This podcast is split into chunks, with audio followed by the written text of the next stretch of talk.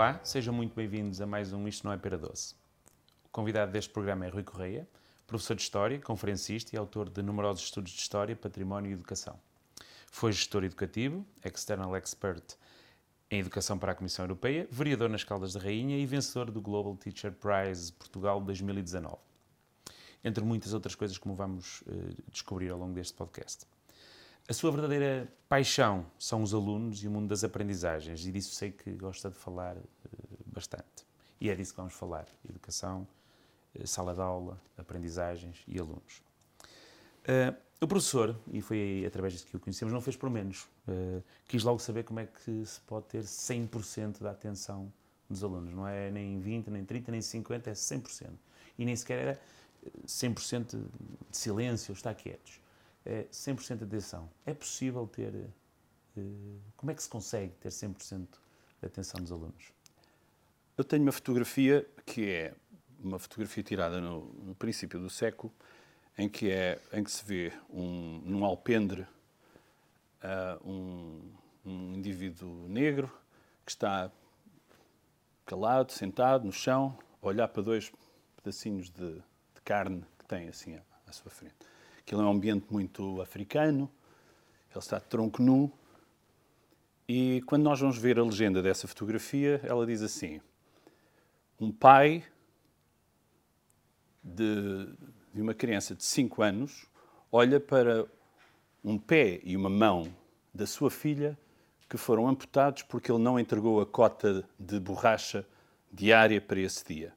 Eu não tenho a certeza que quando alguém vê aquela fotografia, que haja 1% de pessoas que não estejam atentas ao que eu acabei de dizer. Uhum. Porque aquela fotografia é de tal forma dura, difícil, poderosa, que um, eu, não, eu não concebo, eu não vejo bem como é que alguém pode desinteressar-se por um, por um episódio como este.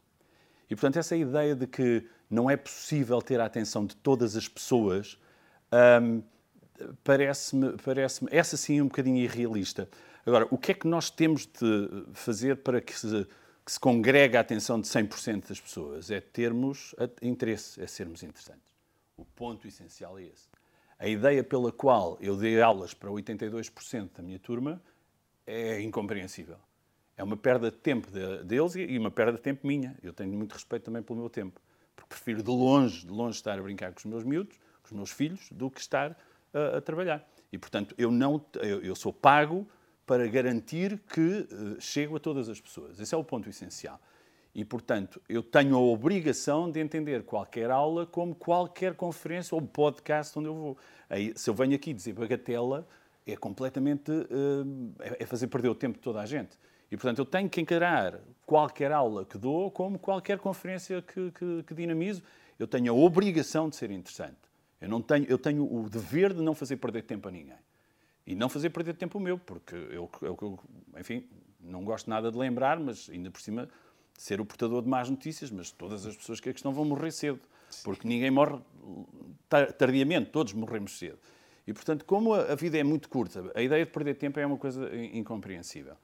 E, portanto, sim, não, não é irrealista uh, procurar uh, 100% a atenção, a atenção dos alunos. O professor disse, ouvi dizer que tirava o foco, o não era pago, os professores não são pagos para ensinar, são pagos para que os alunos aprendam, não é? São pagos para fazer aprender. Fazer Esse aprender. é o ponto essencial. Não, eh, eu, eu, Isso é mudar completamente o foco. Há quem julgue que é a mesma coisa. Eh, eu acho que é exatamente o oposto. Porque uh, o, uh, uh, isto não é, na verdade, sobre, sobre a capacidade de um professor ser muito científico e muito competente em termos, em termos didáticos. Isto não é, de facto, sobre ele. Isto, o ponto essencial é até que, até que ponto um professor é capaz, é suficientemente versátil, de abandonar o seu plano de aula em função, por exemplo, de um contexto surpreendente e inesperado que lhe apareceu. E já agora o inesperado é, é, é fundamental dentro de uma, de, uma, de uma, sala de aula. Aquilo que os miúdos odeiam é aquilo que nós odiamos. É a rotina, é a maçada, é o aborrecimento e, e portanto, nós temos que praticar um bocado esta cultura de, de, de, da repulsa pelo aborrecimento. E, portanto, a ideia de uma aula ser aborrecida é é algo que é completamente contraproducente e que, e que se há de vingar. Mas isso não exige. Eu percebo que esteja-me a dizer que devemos integrar precisamente o imprevisto, aquilo que vai surgindo. Sim, não há. E é fácil de focar. Mas se não exige ainda mais preparação de uma aula, assim, é quase cada aula para ser interessante. Nós não preparamos o imprevisto, nós preparamos a capacidade de reagir ao imprevisto. E isso eh, exige alguma técnica e exige alguma capacidade do professor também poder saber como, se isto se encaixa dentro do que eu quero saber. Vejamos, eu tenho uma série de uh, âncoras uh, conceptuais, digamos assim, que vão uh, ser importantes para aquela aula. E eu não devo fugir delas. Eu quero que essas âncoras fiquem bem. Se eu, se eu estou a dar uma aula sobre liberalismo, eu quero que eles compreendam os, os conceitos básicos do, do, do liberalismo. E tento não fugir disso mas vou tentar aproveitar o máximo possível tudo quanto possa surgir para tornar todo o discurso suficientemente fluente e natural para que se entenda que, que, que tudo isto faz parte da vida real. Ainda por cima, sou professor de História, a coisa torna-se ainda mais simples, porque a, a, a, história é, no fundo, a, sei lá, a análise da, da vida, em geral, uhum. do cotidiano. Portanto, tudo nos interessa, não há nada que seja desinteressante. Vinha, vinha a discutir isso com, com a minha filha ao, ao ah, agora na viagem para aqui, ela vinha-me vinha perguntar qual é o interesse de. Como é que eu na minha vida vou, vou, me vou interessar por, por frações e sistemas matemáticos. E eu tive-lhe a dizer, na verdade, começa pelo teu quarto, porque a, a, organização e a lógica das coisas e o raciocínio lógico é um músculo, tem que se ir treinando e, portanto, uhum. na verdade, se estás à espera de ir à procura de alguma vez na vida poderes começar a fazer sistemas de matemática e não estares numa profissão relacionada com isso, provavelmente nunca, vais, nunca mais vais fazer. Agora, a pergunta errada é para que é que isto me serve? E isso é que não se pode fazer. Isso é, isso é que não faz sentido. Não há rigorosamente nada que seja desinteressante. Isso não existe. Quando nós achamos que um assunto é desinteressante, a única coisa que está a acontecer é que não sabemos o suficiente sobre esse assunto. é, é apenas isto que está aqui em causa. Tudo quanto nos rodeia, absolutamente tudo, até as tintas com que as coisas são feitas, são produção humana, são uma são o resultado de alguém que defendeu uma ideia sua, uhum. um conceito seu ou uma experiência sua. E a, e a, existência, por isso é que estamos sempre fascinados com aqueles programas, como é que se faz isto e como é que se faz aquilo, e vamos saber como é que se fazem os, os pincéis da barba e as bolas de bowling e de onde é que vêm as, as, as pedras de curling, quer dizer, são, é tudo, todas essas coisas têm por trás de si uma história, na maior parte dos casos, que envolve sempre alguém que está a defender um ponto de vista e que errou e que teve que superar esse erro e que teve que ultrapassar. E, portanto, não há, na verdade, absolutamente nada que seja dito. Não, não acha que a questão deva ser aquela para que é que isto me vai servir na aprendizagem, mas é muitas vezes usada para as pessoas, normalmente jovens, eh, dizendo porque é que eu, isto não vai servir de nada, portanto, porque é que eu vou aprender isto? Nós temos a obrigação, como pessoas cultas, sim, porque as pessoas têm muito receio em, em dizer que são cultas, é uma coisa que me faz uma imensa confusão eu ando pelo, por todo o país em, em conferências, as pessoas são amáveis o suficiente para me convidar e faço normalmente esta pergunta. Vocês, temos 200, 300 pessoas aqui assim. Quem aqui se considera culto, levanta o braço. E raramente alguém levanta Tem o braço. vergonha. E a mim faz muita confusão, porque isso, então, eu peço-lhes então, pergunto sempre, então vamos ver, vocês aceitam que são professores e que não são cultos, mas também são pais, e significa que os levam, às, a, levam os vossos miúdos às escolas e vão estar lá aprender com gente que não é culta, que, que sois vós, quer dizer, e portanto é, é um, é um contrassenso absoluto. Nós chegámos a um tal ponto de, de, de achar que, uh, que, que, que, um professor não, não, não possa entender-se a si mesmo como um intelectual e um culto, uma pessoa culta. E quando uma pessoa é culta, tem a obrigação, tem a obrigação de uh, fazer uh, as coisas com outro grau de responsabilidade, outro nível de responsabilidade. E, e essa, essa, toda, essa, toda essa perspectiva pressupõe, evidentemente, alguma, digamos assim, a, a, ideia pela qual nós não podemos agir da mesma maneira como uma pessoa que, que, que o não seja, que não tenha tido a sorte e, e, o privilégio de poder aceder à cultura. Esse é que é um ponto essencial. Isso não hierarquiza as pessoas em função daquilo que é a, a sua condição humana, não tem rigorosamente nada a ver com isso, tem essencialmente a ver com o nível de responsabilidade que cada um é obrigado a ter. E a cultura traz-nos essa, essa, essa impõe-nos essa, essa, essa, essa consciência, essa autoanálise do que é que eu posso fazer como pessoa culta, o que é que eu não posso fazer como pessoa culta.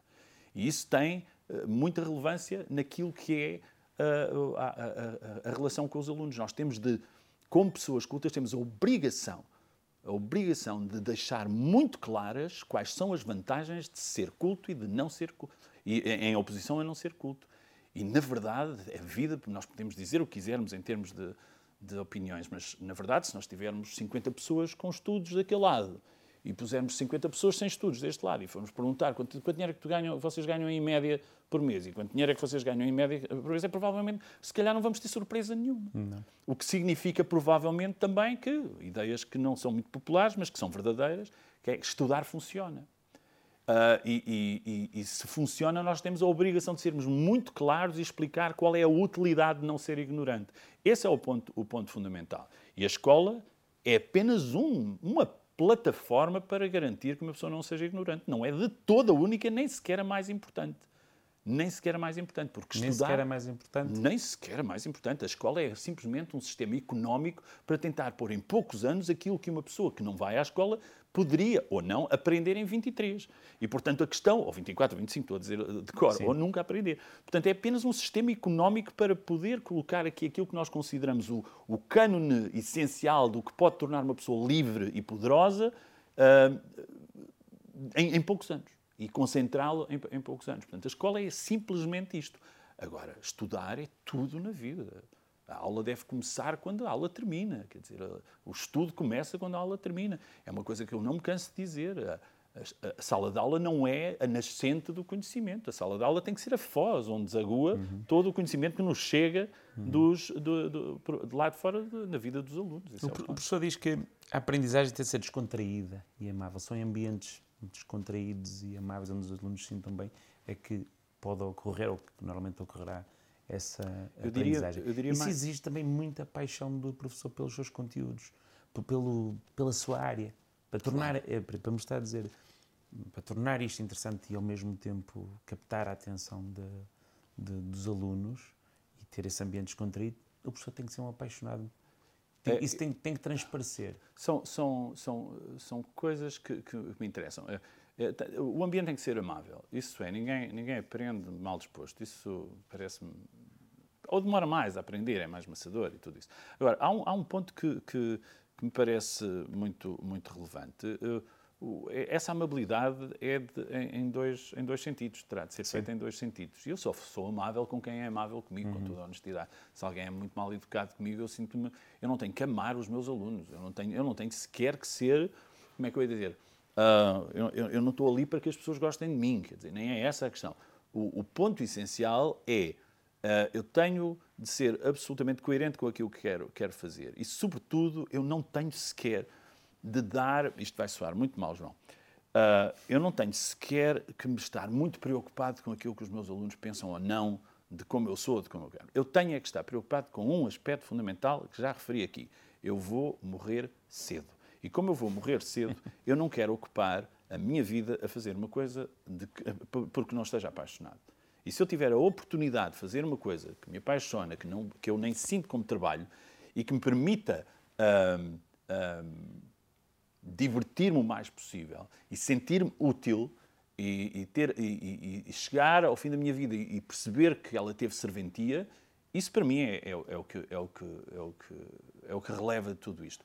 E, portanto, aquilo que eu recomendo a qualquer pessoa que esteja em qualquer emprego e que, onde, não se sinta, onde não se sinta bem, onde não esteja, quer dizer, contemple a possibilidade de, de, de, de ir embora, de fazer outra coisa. Uhum. E no caso dos professores, estou cansado de dizer isso em todas as conferências, vão-se embora. E não é por causa do mal ou dano eventual que possam estar a provocar aos vossos alunos, porque duvido que sejam, mas é o dano que estão a provocar à vossa própria vida. Ah, mas a vida é muito difícil, onde é que eu agora vou encontrar um emprego aos, aos, aos 40? Quer dizer, eu peço imensa desculpa, mas todos nós temos amigos que já fizeram opções de carreira, carreira desse género em que a certa altura estavam a fazer uma coisa que onde ganhavam até bastante dinheiro, estavam muitíssimo bem, sentiam-se muitíssimo bem, só tinham este pequeno detalhe, é que viviam miserabilíssimos e infelicíssimos. Uhum. E mudaram de, de, de, carreira completamente, mudaram, um, a uns correu bem, a outros correu mal. Agora, o que nós não podemos fazer, seja, seja a dar aulas ou fazer podcasts, quer dizer, o que nós não podemos é estar envolvidos num, num um reduzidíssimo tempo de vida a fazer coisas que, para as quais que contribuem alegremente e, e, solidamente para que chegarmos ao fim da nossa vida e dizem para que é que isto serviu? Andei cá para fazer o quê? E não serve para, para nada. Ser professor garante uma, uma, uma uma vocativa resposta, uma imperativa resposta a esta pergunta. Quer dizer, a ideia, por isso é que eu digo que não há, não há profissão mais sublime do que esta, porque ela, ela representa isto, não há aqui nada de fofo, é mesmo a ideia de que eu sei coisas e não quero ficar com elas para mim uhum. e quero uh, transmiti-las da forma mais clara e, e, transparente possível a alguém, de maneira a que esse alguém faça aquilo que é suposto fazer, que é ultrapassar-me. E esse é que é o, é o fundamento de toda, toda a função de, de transmitir saber, seja de que forma for. E como lhe digo, não tem que ser dentro de uma sala de aula, nem sequer tem que ser dentro de uma, dentro de uma escola. Vamos, voltaremos aqui a um, um, tema sobre essa percepção de, da felicidade de, dos professores na sua, na sua profissão. Mas para já, fala-me um pouco dos métodos que usa em sala de aula. Eh, eu li e vi, vi coisas, já, já, ouvi falar sobre as páginas amarelas, sobre os copos semáforos, achei isso muito interessante e muito fácil de perceber numa sala de aulas como é que as coisas estão a decorrer. É.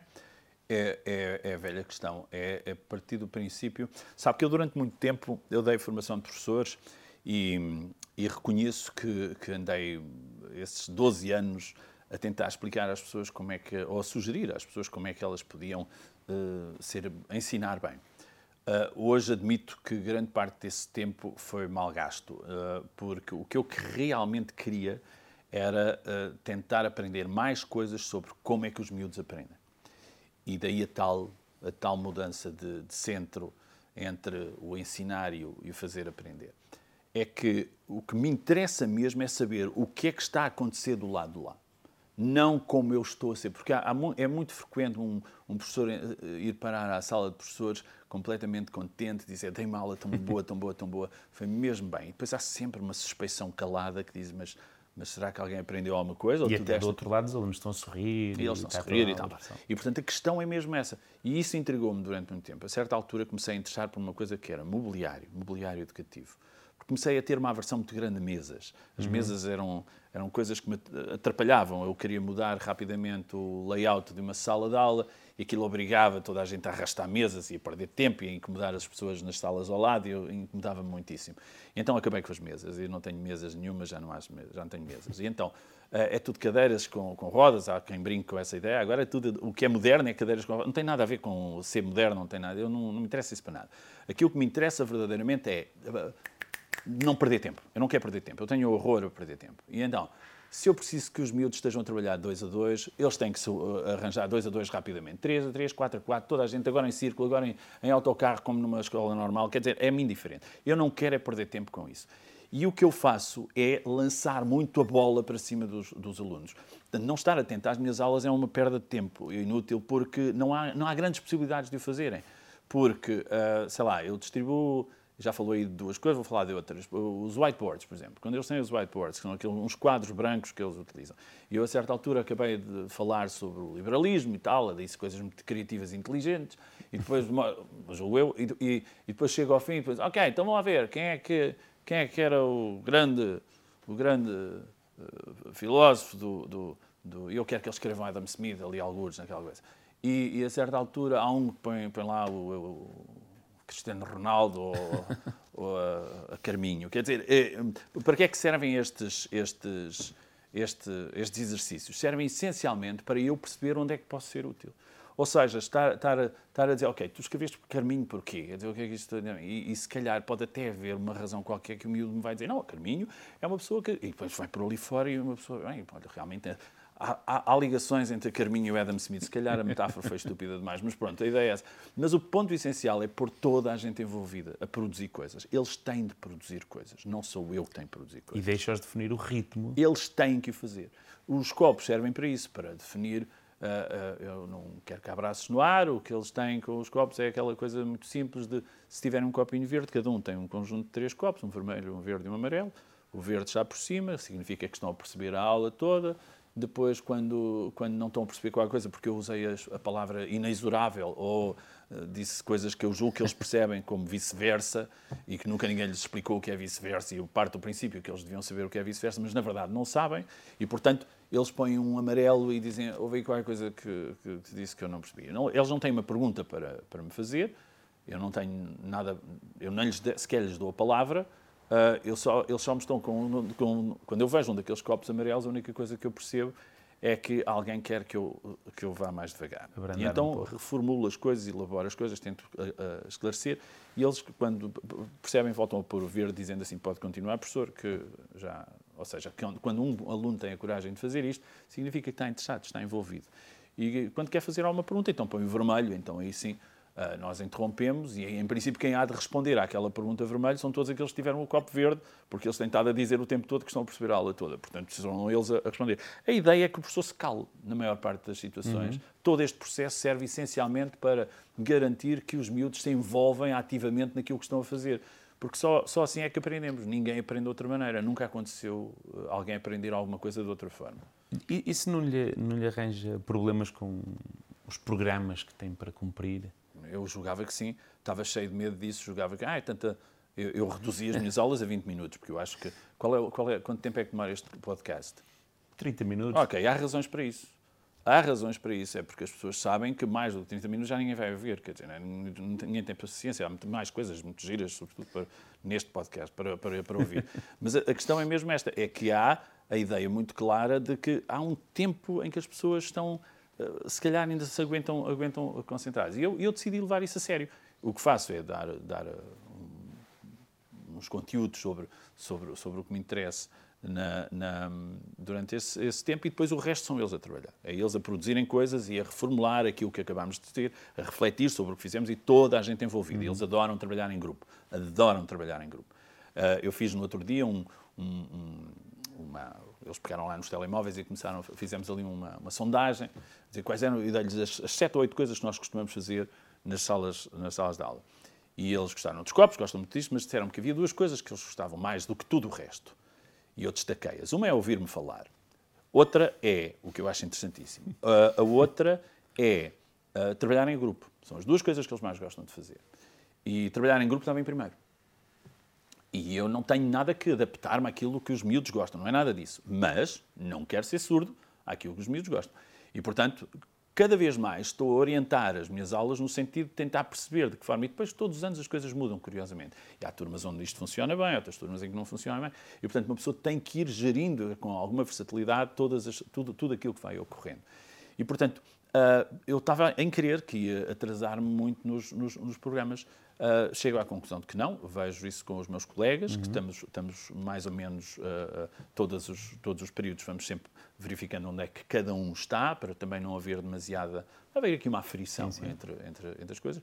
E não, não me sinto atrasado, não, estamos, não estou a atrasar, e portanto isto significa que nós temos mesmo a possibilidade de, de ser produtivos naquilo que vamos fazer com estas metodologias. sim. Professor, o que é, o que é eh, e pegando e agora voltando um, um pouco quando falamos eh, da satisfação e da felicidade dos professores, e também vou pegar aqui num livro que sei que escreveu, que partilhou há pouco com Ok? este cá dentro, o lugar da escola nos nossos eh, miúdos. Hum, o que é que define um bom professor? O que é que, que é que- como é que se tivesse que, não sei, a definição talvez não seja a melhor palavra, não é? Mas o que é que faz um bom professor? Eu diria que é alguém que, que tem uma enorme plasticidade, sabe adaptar-se muito bem a um contexto, tem, tem, tem essa versatilidade ah, e, e que tem um genuíno prazer em escutar, ah, ah, em, em, em- em ouvir. Esse é um ponto, e, e- e, claro, solidamente preparado, cientificamente preparado. É um aspecto, um aspecto muito curioso. Mas esse, esse, esse gosto em escutar é, é, muito, é muito relevante. É mesmo muito importante. Quando nós conseguimos conciliar esta, esta, esta facilidade de adaptação a vários contextos diferentes. Cada turma é um animal diferente, é um organismo completamente diferente. É muito interessante isso. É muito, muito, muito estimulante, julgo eu. E, e saber adaptar-se ao contexto em que está, ter genuíno prazer em escutar o que, o que os miúdos têm para, para dizer, muitas vezes em silêncio, e compreender tudo o que tem na sua frente. E depois ter o genuíno prazer no que está a dizer e, portanto, pre- pre- preparar-se cientificamente. Eu acho que se nós juntarmos estas três, estas três coisas, isto vai, vai, vai parar à tal amabilidade tolerante e, e sólida que, que é necessária Há para pouco professor. falámos de, dos professores, de haver muitos professores estão infelizes. Hum, Eu não Pelo disse menos- que há, eu só eu estou a dizer é que gosto Pelo menos que- esta Sim. imagem é a imagem que neste momento está a passar muita insatisfação, a chamar infelicidade. Acha que isso tem a ver com perfil individual, tem a ver com condições externas também. Se calhar o professor vive muito assoberbado com burocracias, com outros trabalhos que lhe retiram atenção e tempo. Uhum. Um, ou é algo mais individual? Isso é tudo verdade, mas há outras coisas muito relevantes, não é? Um, eu, eu, não, eu não gosto muito de, de, me, de, me, envolver nessas questões assim mais de laborais e tal, porque todos Sim. temos opiniões diferentes e, e, e, acho muito bem que tenhamos. Mas nós, eh, não há dúvida nenhuma que a classe, a classe docente tem sido muitíssimo vilipendiada. Muitíssimo uhum. vilipendiada. Não é aceitável que um, que um governante diga que oh, eu perdi os professores, e, mas ganhei a opinião pública. Quer dizer, um, isso faz com que uh, com que haja logo aqui uma separação, e sobretudo vindo num, mesmo consulado em que se tentou dividir os professores, em, em hierarquizá-los em duas quer dizer, foram, foram tiros no pé.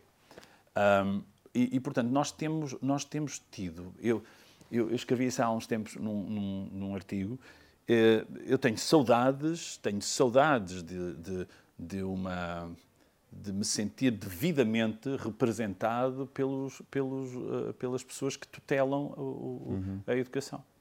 De me sentir verdadeiramente representado. Uh, para ter uma noção, uh, eu tenho saudades de se discutir didática como um tema, como um tema. Eu não estou à espera que os sindicatos o façam. Essa não é exatamente a função dos sindicatos, embora o façam muito, muito frequentemente também. Mas não é essa a função especial. Eles têm cuidar das questões laborais, é isso que nos entende, das condições de vida e salariais, isso está tudo muito bem, não vejo nenhum problema nisso. Pelo contrário, sou professor de História e nunca me ouvirão dizer mal de um sindicato, é impossível. Um, agora, tenho saudades, confesso-lhe, tenho saudades de ver um Ministério com, absolutamente uh, ocupado com as questões de acompanhar os seus, os, aqueles que são os seus, ou seja, ter, ter os professores devidamente, devidamente um, um, defendidos, protegidos, Uh, e não em constante confronto, e, e, e uh, aborrece-me profundamente, é, é, é, entedia-me uh, absolutamente, quando nós vemos que, que há esta, esta enorme distância entre os, os, os, governos e, as, a, e, a, vida real das salas de aula. Quer dizer, este, esta, esta distância que existe entre uma coisa e outra é algo que não, que, não, que não é aceitável. Até lhe vou dizer uma coisa ainda mais corporativa, se quiser, que é, quando eu ouço um ministro dizer, peço desculpa, que os professores não podem estar à espera de receber uh, um, um, tempo de, de um tempo de, de, serviço que lhes foi congelado e não fazer o mesmo às outras carreiras uh, da, da, administração pública. Eu acho este argumento uh, a afirmação concreta de que não, as outras carreiras são iguais às dos professores. E, e, eu não tenho nada a certeza que uma, que, uma, que uma sociedade ganhe com isso. Porque nós temos que tomar uma decisão. Uh, nós não podemos passar a vida toda a dizer que os professores são uma coisa muito importante na nossa vida e que gostamos muito e que as pessoas são a chave do sucesso e do futuro, eles no fundo têm o futuro, e depois não investir nisso. Porque isto envolve claramente a noção de que é, como é, há aqui discriminação positiva em relação às pessoas, eu pergunto por que não? Qual é o problema de se fazer discriminação positiva com as pessoas? Não vejo nenhuma questão. A questão é saber, nós, nós estamos satisfeitos com o nível de civismo que, que encontramos aí por essas ruas ou não, o nível cultural das pessoas, estamos satisfeitos com a programação da televisão, estamos satisfeitos com o facto de não haver nenhuma página de ciência nos jornais, estamos satisfeitos por não haver nenhum programa de educação em, em, em, em nenhum canal de televisão. Isso satisfaz-nos? É, essa, é, isso, esse é o país que queremos? Se assim é, eu Totalmente de acordo. Então, não, não vale a pena pensarmos nos professores como um, um motor de, de, futuro. Agora, se não é assim, se passamos a vida toda a dizer que não, não satura esta programação, ah, todos têm os mesmos canais, não, não, devia haver um programa sobre isto, esse tipo de coisas, se passamos a vida toda a discutir isto, então, como dizem os americanos, put your money where your mouth is. Não basta falar, é preciso investir. E, portanto, sim, eu acho, até porque ninguém se lembra, que quando todas as carreiras estavam sem estarem descongeladas, já as pessoas tinham dois anos e meio de carreiras, carreiras congeladas e ninguém se reporta, reporta a isso. E ninguém na altura veio dizer, então como é que é? Então só as pessoas agora é que têm, têm as carreiras congeladas. Vamos dois portanto, anos para... é, é, é daquelas situações. Portanto, congeladas. eu acho que sim, com toda a honestidade, e é evidente que, que, que, as pessoas terão todas, cada uma a sua, a sua opinião, mas eu acho que nós devemos apostar na cultura. Devemos apostar na cultura e os professores são uh, um, um, agentes prioritários de cultura e gostava sinceramente de que uh, ouvir por parte de um, de um Ministério uma coisa de, deste género. Não, nós temos de tomar uma decisão. Nós queremos defender os professores e achamos que os professores são um elemento estratégico de, de desenvolvimento e, portanto, vamos destacá-los, vamos fazer com que eles não tenham de pagar concertos, não tenham, tenham reduções imensas nos livros, entradas em museus. Nós queremos apostar nestas pessoas, como outros países fizeram. Como outros países fizeram. Uhum. E queremos apostar nestas pessoas, nesta profissão especificamente, porque ninguém está a dizer que um canalizador não é importante, que um advogado não é importante, não é nada disso que está em causa. Tem a ver com é investimento. Estratégico. É estratégia. Temos que definir. Temos aqui este dinheiro, vamos investi-lo aonde? Todo o empresário sabe que, a certa altura, tem o seu bolo de investimento e tem que saber onde é que vai apostar. Eu acho que uma sociedade pode e deve fazer o mesmo. Como é, é que lhes podemos dar tempo? Como é que lhes podemos é que libertar podemos para ser criativos? Com certeza. E, portanto, esse tópico para mim parece, parece muito relevante. Uh, não tem havido esta compreensão em relação à importância que a cultura, que a educação devem ter no desenvolvimento de um país. E, portanto, é, é, é, a velha ideia de put your money where your mouth is. Não vale a pena estarem a, com essa bravata de, de, os professores serem muito fofos e serem muito bons e é a coisa mais querida que há no planeta e eles tratam do futuro, têm o futuro nas suas mãos. E todas essas metáforas que se põem em, em, em redor. Não, isto é uma coisa concreta. Isto é uma coisa concreta. Uh, foi isso que eu vim a tentar explicar à minha filha, se calhar sem grande sucesso. que é a ideia de que sim, as frações são importantes, é mesmo importante. Isto não é que tu vás utilizar frações a tua vida toda, mas é porque isso organiza a tua maneira de pensar, ajuda-te a tomar decisões muito mais lógicas, mais, mais organizadas. E, e portanto, isso é, é, é, é um investimento que uma pessoa vai, isso, vai fazer. Isso leva-me agora já a outra questão. Vamos ter que ser rápidos Inteligência artificial, não é mais difícil agora explicar porque é que isto e aquilo vai ser okay. importante? Vamos então resolver o, o é problema da inteligência artificial nos próximos dois minutos. Okay. Não, não é nada disso. eu, eu, eu, eu, gosto muito de, de, de, falar sobre esse assunto e agora em breve irei falar também, convidaram-me para ir falar sobre isso, mas há um ângulo que me interessa muito e que nos ia demorar muito tempo e, portanto, não sei se vale a pena, mas um, que é, eu acho que a inteligência artificial vai, vai humanizar a educação vai trazer uma maior, um maior humanismo à educação. E isso tem a ver com uma coisa muito simples, que eu não vou ter tempo de explicar, mas vou dizer muito rapidamente. Até aqui, grande parte da avaliação que se faz sobre como uma pessoa aprende é quando ela nos entrega um trabalho escrito.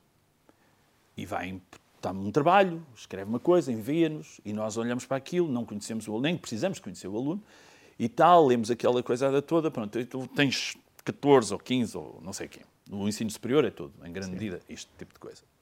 Ora, a partir de agora, não há nenhuma possibilidade de garantir que aquilo que nós recebemos tenha sido escrito de forma credível e, e, e autónoma e independente, emancipada por parte de quem nos entregou. Portanto, isso acabou.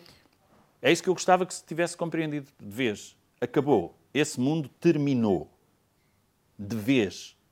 O que nos entregam por escrito, pode, e a meu ver até deve, não ser escrito pela pessoa que nos entregou. O que significa que nós temos aqui um mecanismo que nos permite poupar imenso tempo. Imenso tempo. E, portanto, dizer aos alunos que o não utilizem, boa sorte nesse projeto. Boa sorte nesse projeto. Uh, eles vão utilizá-lo e vão utilizá-lo bem.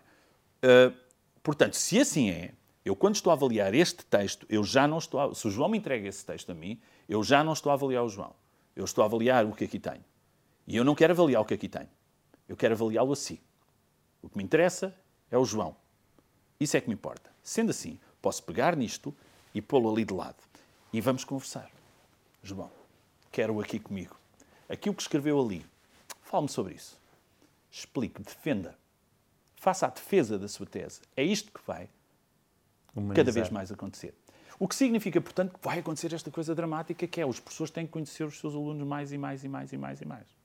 A proximidade entre aquilo que escreveu e aquilo que me sabe defender é que vai ser a avaliação. Eu agora tenho de conhecer, já não me basta ter o seu nome escrito lá em cima. Sim. Eu preciso de saber o que é que aí tem, porque se me dá coisas escritas, eu olho para si e digo: olha que giro. É a única coisa que eu sei sobre si, João, é que das duas uma. Ou escreveu isto genuinamente e so, sozinho, ou então não. Ou então foi muito bom e foi um chat GPT qualquer fazer uma, uma coisa também bem, bem esgalhada. Ora, e, o que é ótimo, mas não é disso que me interessa. Eu quero avaliá-lo assim, eu quero saber o que é que você sabe. É para isso que eu lhe pedi que escrevesse coisas. Agora que esse escreveu, acho fantástico aqui tenho, defenda-me, diga, diga, defenda o que aqui está.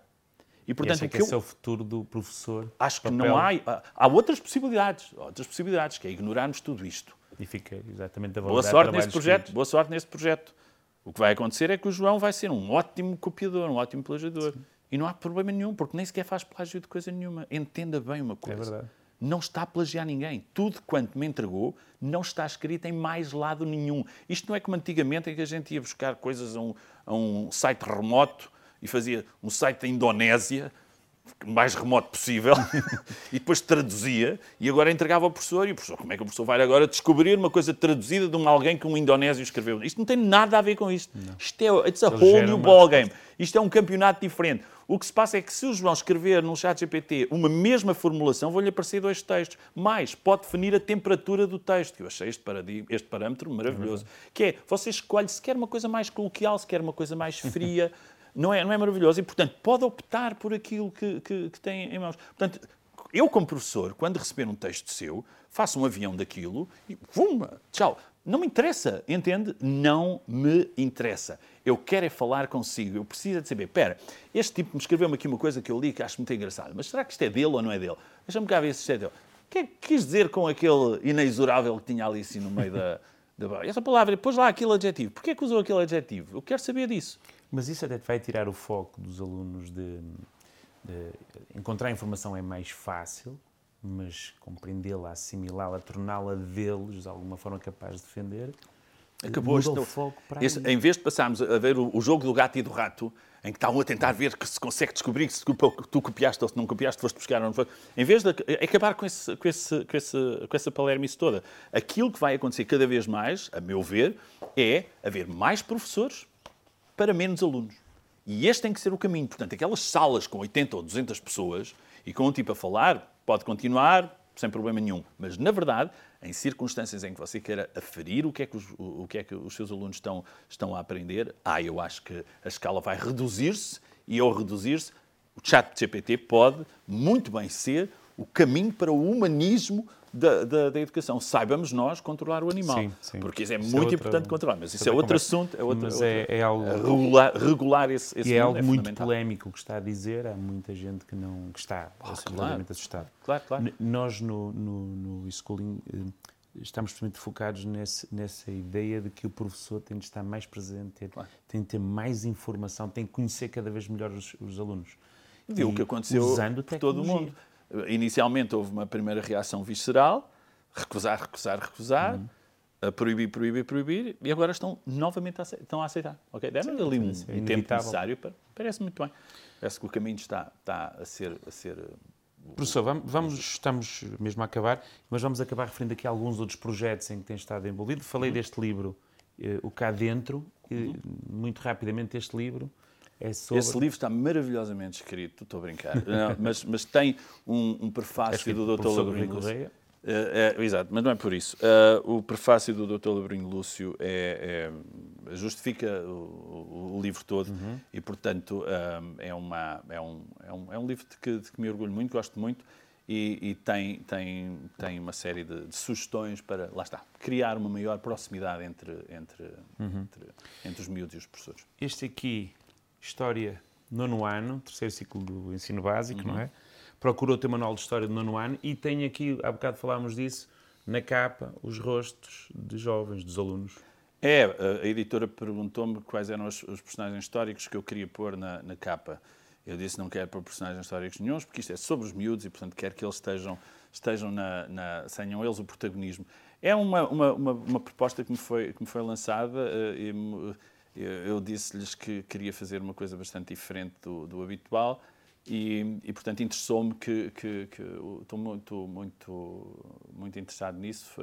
É, é, um, é um manual bastante concreto, muito pragmático, uhum. que, que, que, faz, faz, que aborda, incide muito sobre, sobre uma certa cultura visual e, e, e uma educação para, para uma educação para para a crítica, para o posicionamento crítico do, uhum. dos alunos. E, portanto, é muito voltado no sentido de garantir que os miúdos têm uma aprendizagem verdadeiramente ativa. Ok, e para terminar este contos arrepiantes da história de Portugal. Uhum. Esse é o quarto volume de uma coleção uh, que, uh, digamos assim, é no fundo o repositório de muitas das histórias que nós vamos como professores uhum. colecionando e que não têm nem têm que aparecer nos manuais de história. E, portanto, é, são, são, são histórias demasiado interessantes para, para não serem contadas. E graficamente está muito interessante. É, ele, é, é isso que eu, que eu receava, porque nós escrevemos, escrevemos, escrevemos, eu e o Navais, mas depois o Hélio Falcão, esse maravilhoso ilustrador, de, de, faz com que todas as pessoas olhem para o livro só para as para figuras. Pô, não, não é nada, o texto não interessa. Sei que também ainda tem um teatro musical, Os Gardunhos. Sim, uh, é, um, é um projeto que estou, acabámos de agora de celebrar o solstício em, em Santo Tirso, Uh, portanto, é um, é um projeto que aborda a estética medieval e conta os 400 anos de, de, de, de Idade Média que nós, que nós uh, enfim, uh, enfim, trabalhamos uhum. e com, com um conjunto de, de, 12, 13 canções que abordam 12, 13 momentos importantes da história de Portugal. Uhum. E que, é, que, é, que foi escrito pelo, pelo António Correia e que nós aproveitamos para fazer, fazer aqui um, um, um, espetáculo multimédia que envolve vídeo, envolve guarda-roupa, envolve música, envolve é muito é muito envolvente, muito digo bem. assim. É, gosto muito. Professor, muito, muito obrigado pela sua disponibilidade é e pela paixão que também transmitiu aqui uh, no, nosso, no nosso podcast. Espero, nós podíamos estar aqui a falar sobre cada um destes projetos, se calhar ter um programa sobre cada um deles ou sobre outros projetos em que o professor esteja envolvido, mas seguramente vai surgir mais alguma oportunidade. Muito, obrigado, obrigado agradeço-vos muito. Obrigado nós. Quanto a nós, até ao próximo programa.